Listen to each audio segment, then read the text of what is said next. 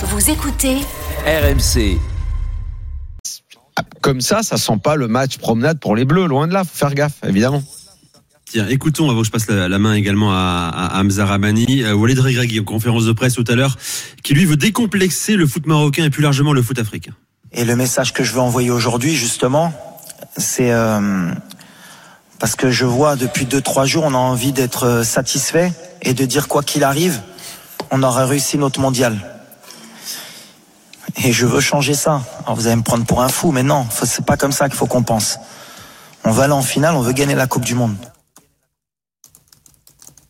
Hamza, il est en train de devenir le porte-parole d'un- continent, Walid Regragui. Hein. Euh, certes, il, il le rappelle en conférence de presse. c'est bien ce qu'il dit là. hein. C'est très très bien Mais- ce qu'il dit c'est- là. C'est très fort ce qu'il dit justement, euh, Hamza. Effectivement, il y a ce besoin, je trouve, de changer les, mentalités. Et puis, on va être aussi factuel. C'est complètement euh, inédit pour le Maroc et pour le football africain. Et rien ne dit que le Maroc euh, aura la possibilité, dans les 5, 10, 20, 50 prochaines années, de rejouer une, une demi-finale de Coupe du Monde, là où euh, la France, euh, sur ces euh, 20 ou 30 dernières années, on a accumulé quand même, euh, quand même pas mal. Donc, effectivement, il y a se satisfaire du parcours, on pourra faire le bilan à la fin de la Coupe du Monde.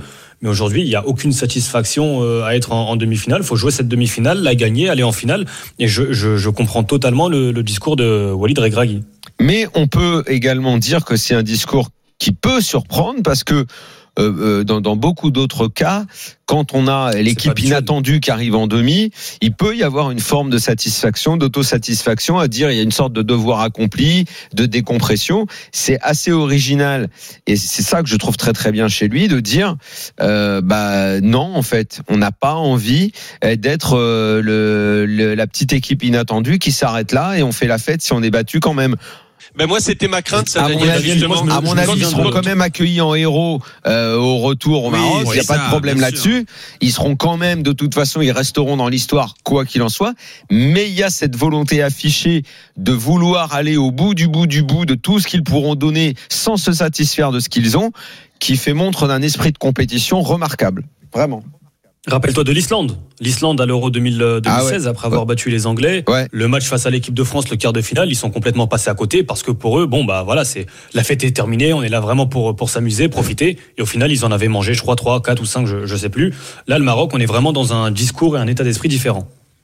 Lionel. Ouais, moi, moi c'était bah, c'était ma crainte euh, d'ailleurs dans mon analyse quand j'avais vu euh, euh, cette qualif des, des, des, des, des Marocains extraordinaires contre euh, euh, contre l'Espagne euh, que je les ai vus sautaient et tout j'avais j'ai dit presque bah, c'est comme s'ils étaient champions du monde j'ai l'impression qu'ils ont tout lâché émotionnellement ils en ont trop lâché Euh, j'ai l'impression que ça y est ils vont pas euh, c'est fini quoi et puis en fin de compte quand j'entends euh, euh, Regragui aujourd'hui euh, enfin oui c'était aujourd'hui euh, avoir ce Oui. discours je suis certain qu'il a eu exactement ce discours contre le Portugal juste avant le match et il a il a parfaitement raison parce qu'il les a remobilisés et, et il a fallu simple remettre les têtes à l'endroit Contre cette décompre- décompression. C'est dur. Les gars, effectivement. euh, je pense à Unai, euh, milieu de terrain danger, qui se trouve en demi-finale de Coupe du Monde. Il vit un rêve éveillé. Euh, arriver à le convaincre que ce n'est pas terminé, que l'histoire peut être encore plus belle alors qu'elle est déjà magnifique. mais c'est là où il a été fort Euh, c'est un travail de manager très, très, très fin, très délicat.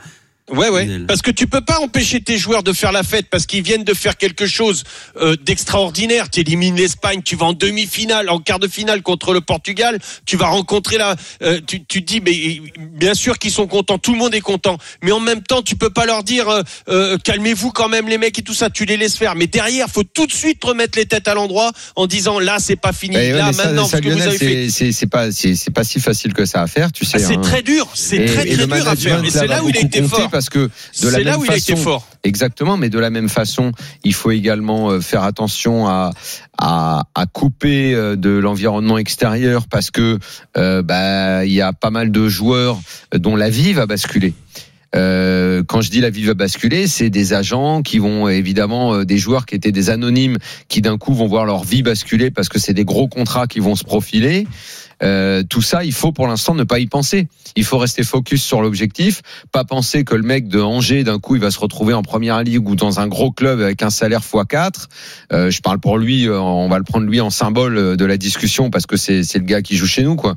Mais euh, tout ça, il va falloir que tous les joueurs euh, comment dire, se, ferme et reste focus sur cet objectif pour qu'il soit en phase avec Regragui et qu'il n'y ait pas que l'entraîneur qui tienne ce discours, mais que tous les joueurs soient convaincus aussi et ne se disent pas, bon, bah, de toute façon, si on perd en demi, vu ce qu'on a fait, déjà notre vie, elle va basculer, quoi.